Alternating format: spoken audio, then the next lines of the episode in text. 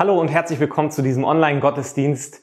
Wenn ich mich ein paar Monate zurück erinnere, dann ist es bei den Aufnahmen für unseren Online-Gottesdienst damals schon immer relativ einsam gewesen, aber jetzt ist es nochmal einsamer geworden. Ich melde mich also quasi aus der Quarantäne bei euch und bin ganz allein in diesem Raum, aber dennoch weiß ich mich mit euch verbunden und das ist eine gute Sache und ich freue mich, dass wir zusammen Gottesdienst feiern können. Ich möchte zu Beginn einmal mit uns beten. Jesus, wir danken dir für die Möglichkeit, dass wir Gottesdienst feiern können, auch über diese räumliche Distanz zwischen uns. Und wir wollen beten, Geist von Gott, dass du kommst und dass du uns ganz neu erfüllst und dass du uns Erkenntnis und Weisheit gibst, die von dir kommt. Amen. Vor ein paar Tagen bin ich mit dem Auto unterwegs gewesen und hatte eine etwas längere räumliche Distanz zu überbrücken. Und wenn ich dann alleine unterwegs bin und auch nicht unbedingt im Zeitstress bin, dann mache ich mir einen Spaß daraus, den Verbrauch des Wagens, mit dem ich mich bewege, möglichst niedrig zu halten. Ich bin da in gewisser Weise familiär vorbelastet, aber das ist auch irgendwie eine spannende Aufgabe, wenn man sonst jetzt nicht so viel zu tun hat, außer den Wagen zu steuern. Und ich hänge mich dann also hinter einen LKW, um Windschatten zu bekommen und versuche möglichst lang hinter diesem LKW zu bleiben und möglichst langsam hinterher zu fahren. Und man kriegt dann richtig Gänsehaut, wenn man auf dieser Mission unterwegs ist und dann plötzlich von links noch ein zweiter LKW an einem vorbeizieht und man dann merkt, wie man doppelten Windschatten von zwei großen LKWs hat, während man selber also in einem kleinen VW ab hinterher fährt und förmlich dabei zusehen kann, wie der Verbrauch nach unten korrigiert wird. Und ich merkte dann irgendwann, dass mein Fokus komplett sich verschoben hatte vom Navi weg, wo ich sehen konnte, wann ich ankomme und ob ich noch auf dem richtigen Weg bin und wann ich irgendwie eine Ausfahrt nehmen muss. Dass mein Fokus komplett weg war von dieser Anzeige hin zur Anzeige vom Verbrauch. Und ich war irgendwie schon im Jetzt und Hier, aber gleichzeitig hatte ich wesentliche Punkte meines Ziels aus den Augen verloren, nämlich die Zeit und auch den Weg, die kürzeste Distanz. Und ich war nur noch fokussiert auf den Verbrauch. Und genau das ist das Thema heute Morgen, jetzt und hier. Und ich versuche in den nächsten Minuten, in den nächsten Sätzen ein bisschen deutlicher zu machen, was ich meine mit diesem Titel Jetzt und hier. Vor ein paar Monaten habe ich in einem Buch gelesen, dass wir tatsächlich durchschnittlich alle 18 Monate eine Sekunde geschenkt bekommen, nämlich eine sogenannte Schaltsekunde.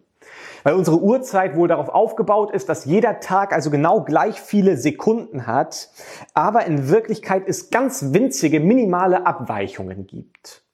Und Genau deswegen muss also ab und zu nachjustiert werden. das ist eine schöne Vorstellung eigentlich, dass irgendwie man plötzlich eine Sekunde geschenkt bekommt. Wir merken das gar nicht, weil der Zeitraum viel zu gering ist, aber die Vorstellung ist ganz schön.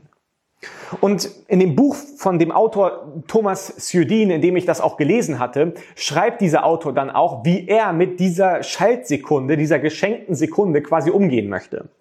Und er sagt dann, dass er diese extra Sekunde dazu verwenden will, um das Wort hier zu sagen.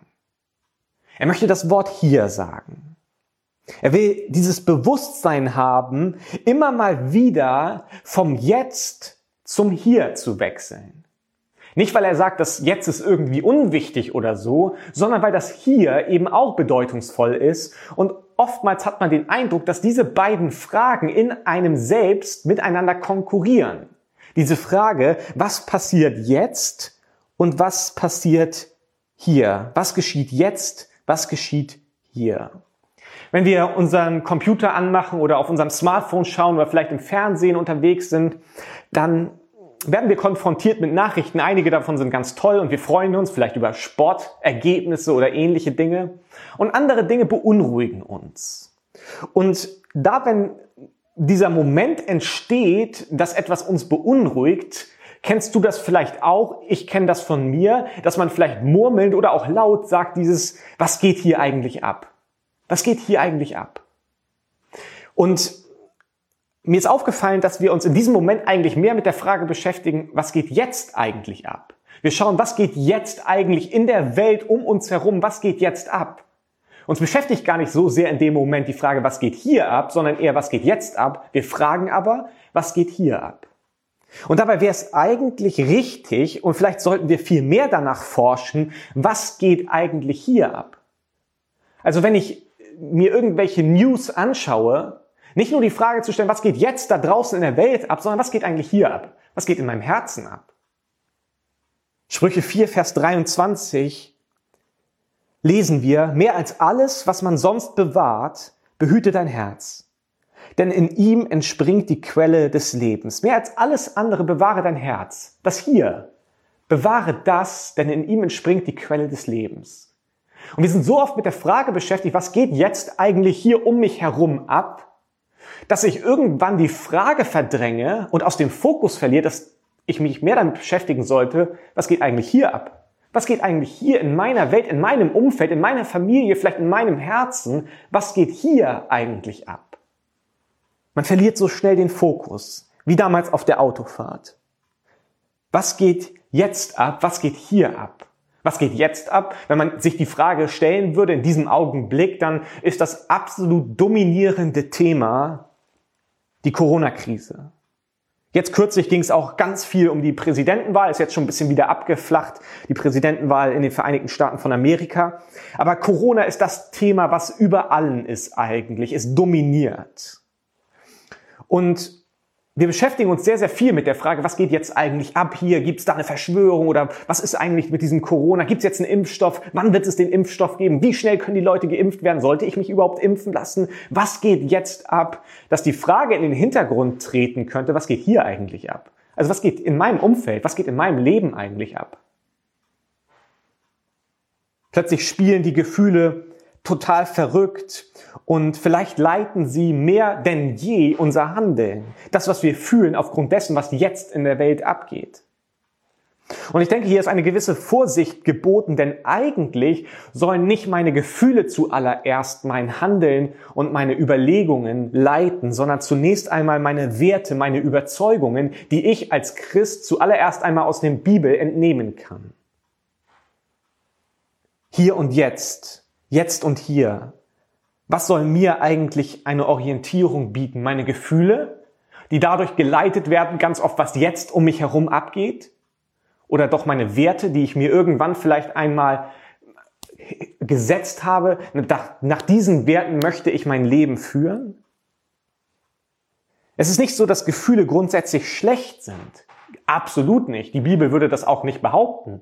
Es ist eher eine Gefahr, wenn wir anfangen, Gefühle unkontrolliert unser Leben bestimmen zu lassen. Es gibt zahlreiche Beispiele aus unserem eigenen Leben, aus unserem Umfeld, wo wir das beobachtet haben. Es gibt auch Beispiele in der Bibel, wenn ich an Personen denke wie Simson oder David oder Jona, die in gewissen tragischen Augenblicken ihres Lebens sich unreflektiert ihren Gefühlen hingegeben haben und damit in eine ungünstige Richtung abgebogen sind. Und das Ziel ist es ja eigentlich, dass wir unsere Gefühle reflektieren, die Gefühle, die ausgelöst werden durch das Jetzt, das, was jetzt um uns herum abgeht, reflektieren und uns entscheiden, was bedeutet das für mein Hier? Was bedeutet das für mein Hier? Ist dieses Gefühl gut? Leitet es mich in die richtige Richtung? Entspricht das meinen Überzeugungen, meinen Werten? Und wenn dieses Gefühl dem entspricht, dann diesem Gefühl auch nachzugehen und dieses Gefühl auch zu genießen manchmal oder auch dieses Gefühl als eine Warnung wahrzunehmen, wie auch immer. Aber wenn ich merke, dass dieses Gefühl dem widerspricht und mich eigentlich in eine falsche Richtung lenken will, auch energisch zu sagen, ich muss meinen Gefühlen nicht immer folgen, sondern manchmal kann ich Gefühle auch ganz entschieden zurückweisen. Letztlich sollen mir meine Werte, meine Überzeugungen eine Orientierung bieten und dafür muss ich sie immer wieder im Jetzt und Hier aktualisieren. Es reicht nicht, wenn ich irgendwann mal in der Theorie mir gesagt habe, das soll mich auszeichnen, das sollen meine Werte sein, sondern die Umstände ändern sich, das Jetzt ändert sich. Und die Frage ist, wie kann ich das, was meine Überzeugungen sind, meine Werte sind, im Hier und Jetzt, jetzt gerade, in dieser Zeit, in der wir jetzt leben, aktualisieren? Jakobus 1, Vers 22 fordert uns dazu auf, dass wir nicht nur Hörer des Wortes sein sollen, sondern Täter des Wortes. Das bedeutet, dass wir nicht einfach nur rumtheoretisieren und sagen, in der Theorie ist es so, in der Theorie will ich so leben, sondern uns die Frage stellen, wie kann ich das in mein Jetzt, in mein Hier hineintransportieren?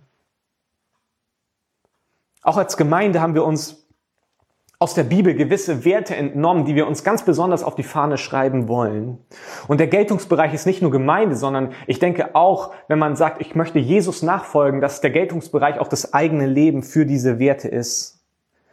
Und ich glaube, es ist gut, dass wenn wir in veränderten Umständen leben, und das tun wir aktuell, dass es gut ist, wenn wir diese Werte neu betrachten und uns die Frage stellen, wie können wir sie aktualisieren im Hier und Jetzt? Was bedeutet es hier? Was bedeutet es hier in meiner Situation?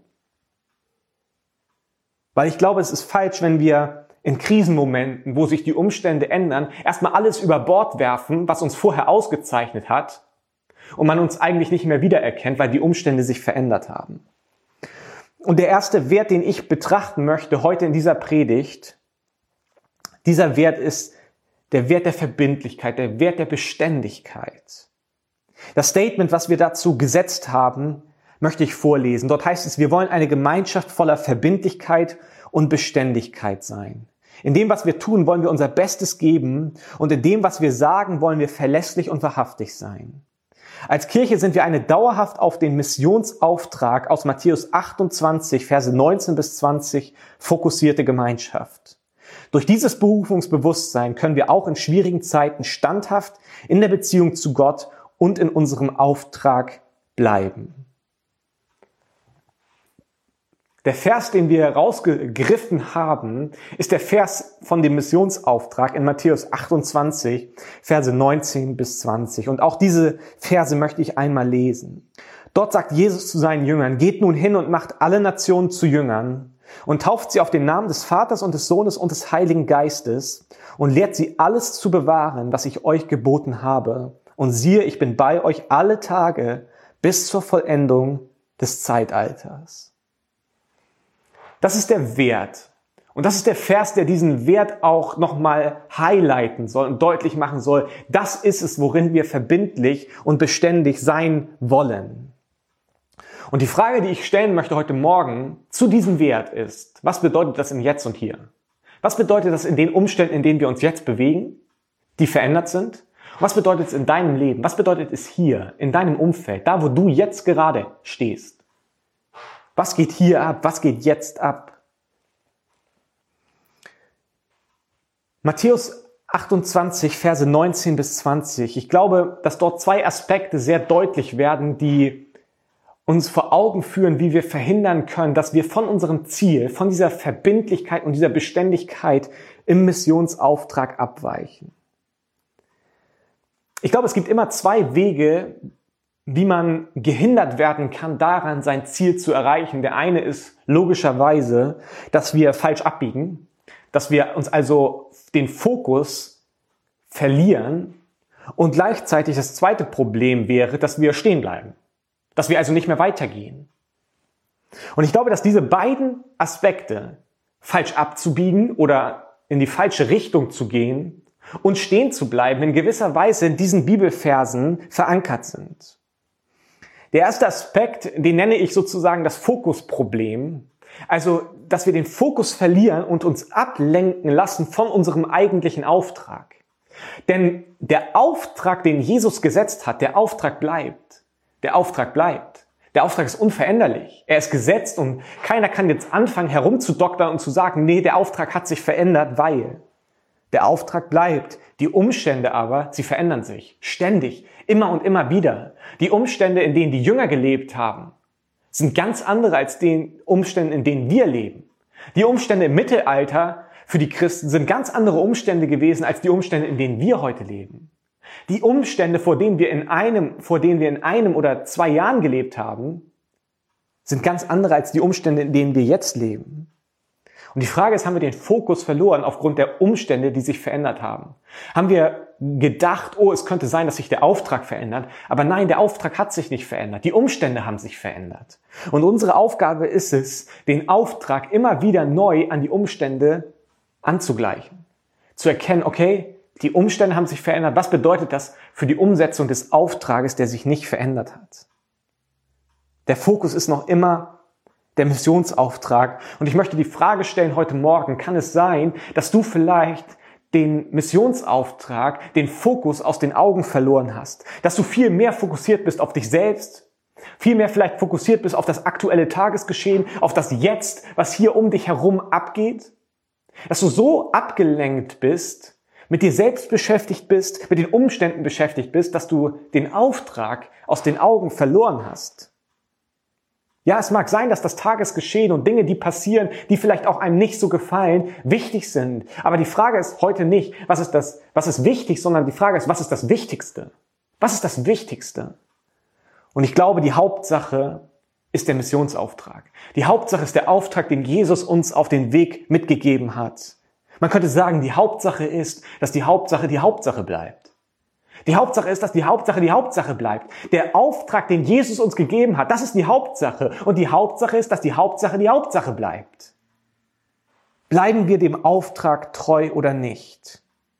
Lassen wir uns ablenken. Sind wir mit anderen Dingen beschäftigt und haben vergessen, das, was Jesus uns aufgetragen hat, ist, geht mir hinterher.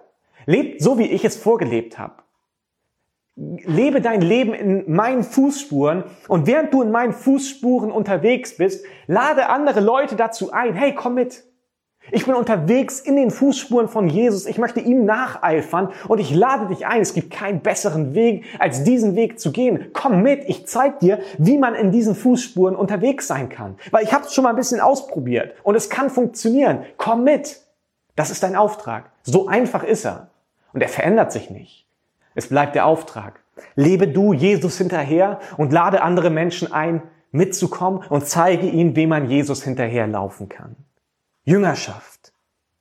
Lebe Jüngerschaft mit anderen Menschen zusammen. Das ist der Grund, warum Gemeinde existiert, weil wir gemeinsam unterwegs sind, Jesus hinterherzulaufen und uns gegenseitig unterstützen und zeigen, hey, so musst du in den Fußspuren unterwegs sein. Jesus hinterher. Und ich glaube, das Wichtigste dabei ist, dass wir Jesus nicht aus den Augen verlieren. Dass wir nicht den Fokus verlieren, dass wir die Basics nicht vernachlässigen, in Gemeinschaft mit ihm zu leben. Und das bedeutet, und das ist so banal, aber es ist eben die Wahrheit, es bedeutet, dass wir unterwegs sind in seinem Wort, dass wir die Bibel kennen, dass wir sie lesen, dass wir uns damit beschäftigen, was Gott zu uns gesagt hat und dass wir im Gebet Gemeinschaft mit ihm verbringen. In Josua 1 Verse 8 bis 9, das sind bekannte Verse, lesen wir. Dieses Buch des Gesetzes soll nicht von deinem Mund weichen, und du sollst Tag und Nacht darüber nachsinnen, damit du darauf achtest, nach all dem zu handeln, was darin geschrieben ist. Denn dann wirst du auf deinen Wegen zum Ziel gelangen, und dann wirst du Erfolg haben. Habe ich dir nicht geboten, sei stark und mutig? Erschrick nicht und fürchte dich nicht. Denn mit dir ist der Herr, dein Gott, wo immer du gehst. Das Wort Gottes, es zeigt uns den Weg.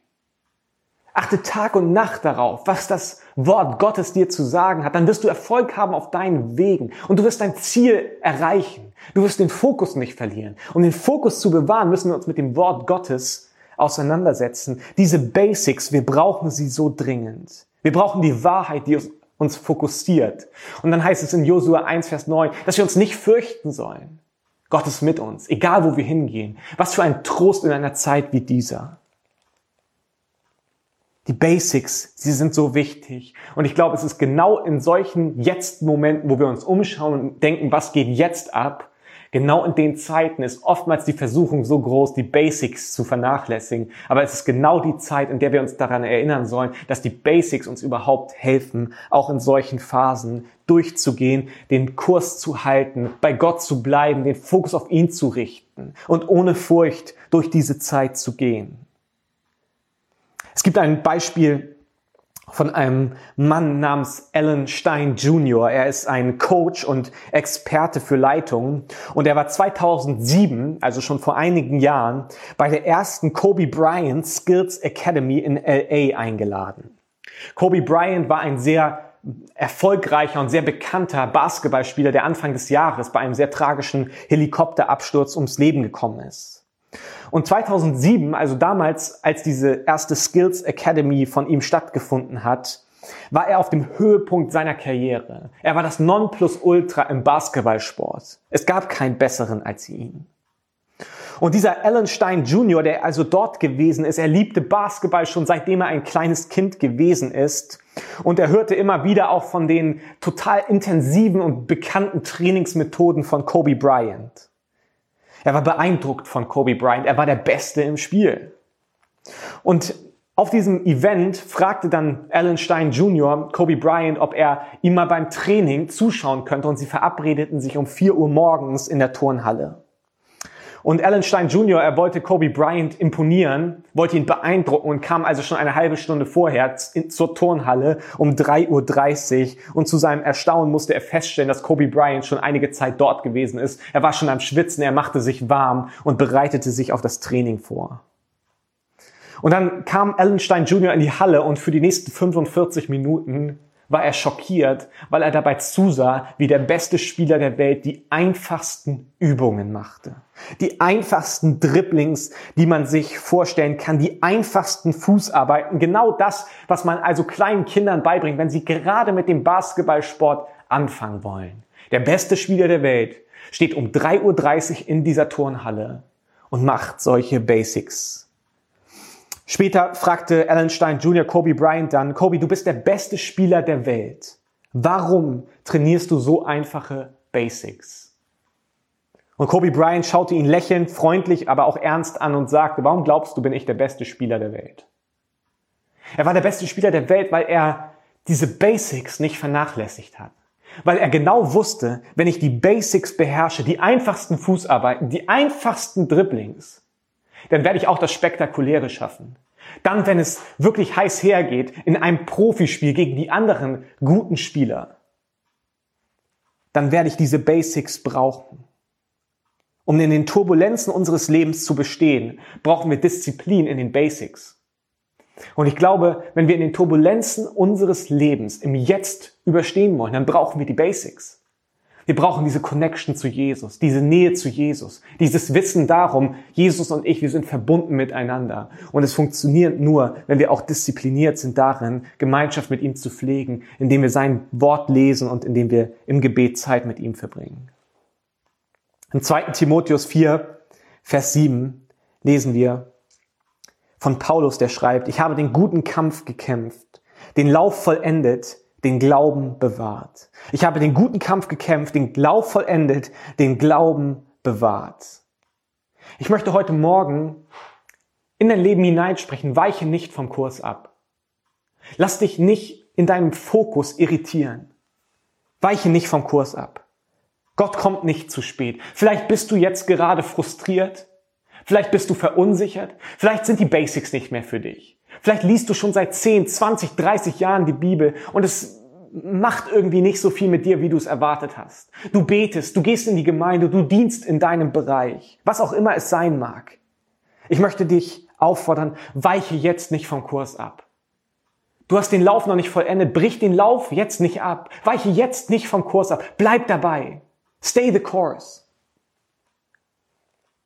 Ich glaube, es liegt so eine tiefe Freude in dem, was Paulus hier schreibt, der zum Ende seines Lebens gekommen ist und dann erkennt, trotz der vielen, vielen Versuchungsmomente, in denen ich einfach nur hinschmeißen wollte, in denen ich dachte, ich habe keine Lust mehr, ich habe das jetzt Jahrzehnte gemacht und irgendwie bringt es doch nicht so viel, wie ich es vielleicht erhofft hatte. Trotz dieser vielen Versuchungsmomente erkennt er, schreibt er in diesem zweiten Timotheusbrief, ich habe den Lauf vollendet. Was für tröstende Verse. Was für schöne Verse. Ich habe den guten Kampf gekämpft, diesen guten geistlichen Kampf. Ich habe den Lauf vollendet. Ich habe den Glauben bewahrt. Bleibe auf Kurs. Gib jetzt nicht auf. Weich jetzt nicht ab. Bieg jetzt nicht ab. Bleib auf deinem Kurs. Bleib dabei. Gott ist noch nicht fertig mit dir. Gott kommt nicht zu spät. Und dieser dieser Bibelvers, er führt eigentlich hin zu dem zweiten Aspekt, den ich beleuchten möchte. Und dieser zweite Aspekt ist der Aspekt des Langstreckenläufers. Das erste war Fokusprobleme. Hast du den Fokus verloren? Der zweite Aspekt ist der Aspekt Langstreckenläufer. Könnte es sein, dass du vielleicht in der Versuchung stehst, deinen Lauf zu unterbrechen, deinen Lauf zu pausieren, und ich glaube auch, dass dieser Aspekt angesprochen wird in Matthäus 28, denn dort lesen wir, dass Jesus zu seinen Jüngern sagt, und siehe, ich bin bei euch alle Tage bis zur Vollendung des Zeitalters. Ich bin bei euch bis an das Ende, sagt er. Und es ist eigentlich der Hinweis darauf, der Auftrag, den ich euch gegeben habe, der geht bis zum Ende. Wenn er nicht bis zum Ende geht, dann wäre dieser Hinweis eigentlich unnötig gewesen. Aber er sagt, das ist euer Auftrag und siehe, ich bin bei euch bis ans Ende. Bis ans Ende, zur Vollendung des Zeitalters geht der Auftrag. Der Auftrag ist nicht pausiert, der Auftrag ist nicht irgendwann geschafft, man geht nicht irgendwann in Rente vom Auftrag, sondern der Auftrag, er läuft weiter. Es ist ein Langstreckenlauf, auf den Gott uns mitgenommen hat. Wenn du heute Morgen zuschaust, diesen Online-Gottesdienst siehst, ihn bewusst wahrnimmst, dann ist dein Lauf noch nicht vollendet. Dein Lauf ist noch nicht zu Ende. Gott ist noch nicht fertig mit dir. Ja, es kann sein, dass manchmal wir unseren Lauf laufen und plötzlich fängt es an zu regnen und man muss vorsichtiger laufen, weil man merkt, oh, es wird langsam rutschig. Man, vielleicht ändert man sein Tempo in gewisser Weise. Es kann auch sein, dass die Sonne anfängt zu scheinen und man mehr trinken muss. Es kann auch sein, dass der Wind plötzlich aufkommt und man sich eine Jacke anziehen muss. Aber der Lauf ist noch nicht vollendet. Gott ist noch nicht fertig mit dir. Es gibt noch eine Strecke zu laufen. Er lädt dich ein. Er sucht diejenigen, die einschlagen und sagen, hey, ich will weiterlaufen. Ich will mit dir laufen, ich will diesen Lauf vollenden. Er sucht diejenigen, die erkennen, wenn mein Gott mit mir läuft, wenn ich mit Jesus unterwegs bin, dann schaffe ich diesen Langstreckenlauf und dann kann ich auch über Mauern springen. Dann kann es auch ein Langstreckenlauf mit Hindernissen, mit Hürden sein. Vor ein paar Wochen habe ich dieses Zitat von Dietrich Bonhoeffer vorgelesen. Ich möchte es noch einmal vorlesen, weil ich es, ich finde, es erdet einen so sehr und es ist so ein guter Hinweis. Er schrieb, mag sein, dass morgen der jüngste Tag anbricht. Dann wollen wir die Arbeit für eine bessere Welt aus der Hand legen, vorher aber nicht. Der Lauf wird nicht unterbrochen, der Lauf wird nicht pausiert, sondern es mag sein, dass irgendwann der letzte Tag kommt und das Ende kommt. Und bis dahin laufen wir. Ist der Lauf noch nicht vollendet. Wir legen die Arbeit nicht aus den Händen, bevor der Lauf vollendet ist. Das ist es, was Paulus auch deutlich machen möchte. Es gibt nicht diesen Pause-Knopf für ein Leben mit Gott, sodass man unterbrechen kann und irgendwann später wieder anfängt. Gott lädt uns ein, führe du ein Langstreckenlauf, Leben mit mir. Natürlich ist seine Gnade immer da und er ermöglicht immer wieder einen Neustart, immer wieder auch neu anzufangen.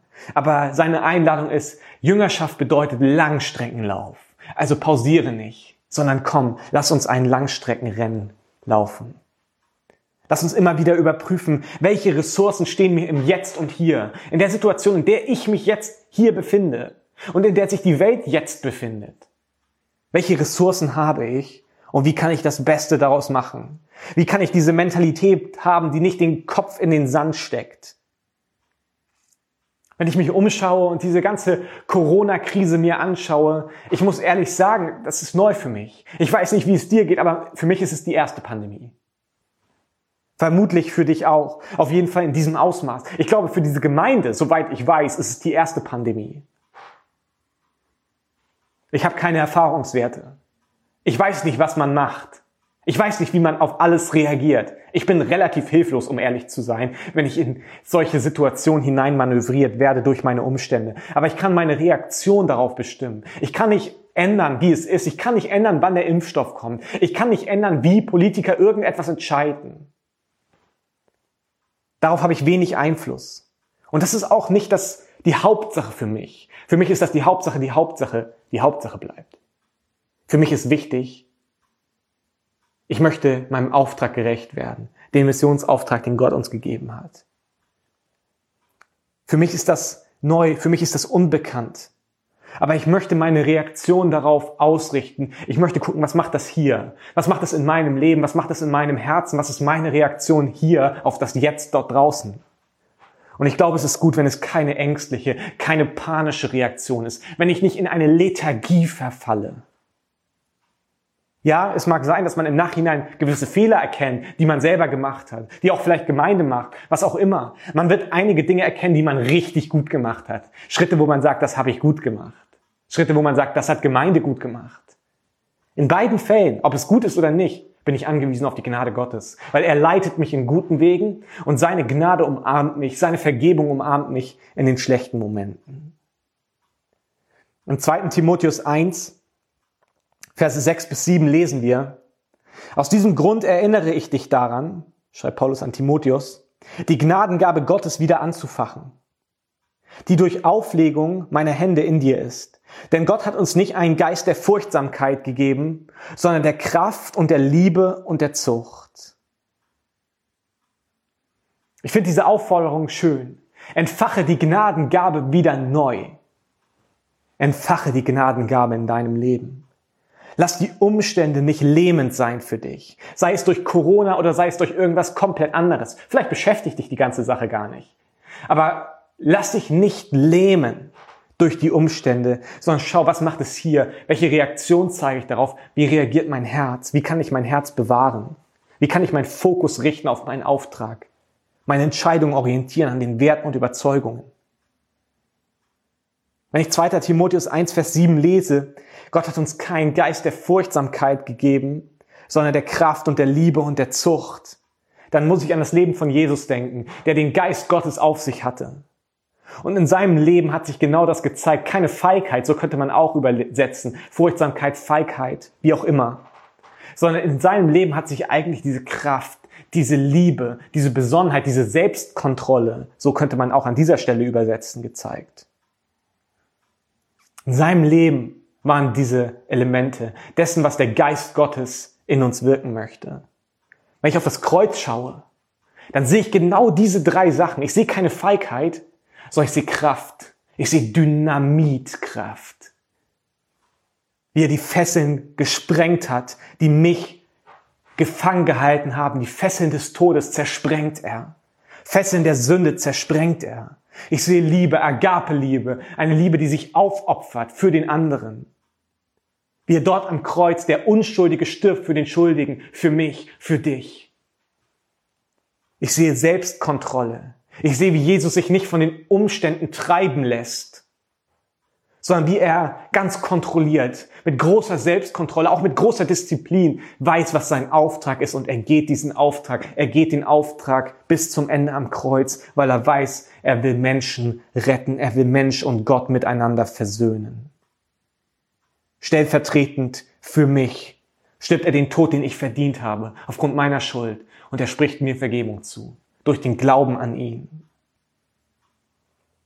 Und als seine Nachfolger als seine Nachfolger, die wir ihm hinterherlaufen, als seine Jünger, dürfen wir die Gewissheit haben, er will auch dich, er will auch mich ausstatten mit dem Heiligen Geist, so dass Kraft, Liebe und Besonnenheit, Selbstkontrolle im Hier und Jetzt in meinem Leben Realität sind. Was für eine schöne Perspektive ist das. Egal was im Jetzt, was in meinem Umfeld jetzt abgeht, darf ich wissen im Hier, bei mir, in meinem Umfeld, da darf Kraft sein, da darf Liebe sein, da darf Selbstkontrolle, Besonnenheit sein, weil der Geist Gottes mich durchwirkt. Das sind Dinge, die man vielleicht nicht in erster Linie manchmal mit Menschen in Verbindung bringt, die geisterfüllt sind. Aber genau diese Dinge sind es, nach denen wir auch Sehnsucht haben, nach Kraft, nach Dynamitkraft, nach Liebe, nach Selbstkontrolle im Hier und Jetzt. Und genau dafür möchte ich beten, und wir werden jetzt gleich im Anschluss an diese Predigt zwei Lieder hören, bevor wir den Gottesdienst abschließen wollen.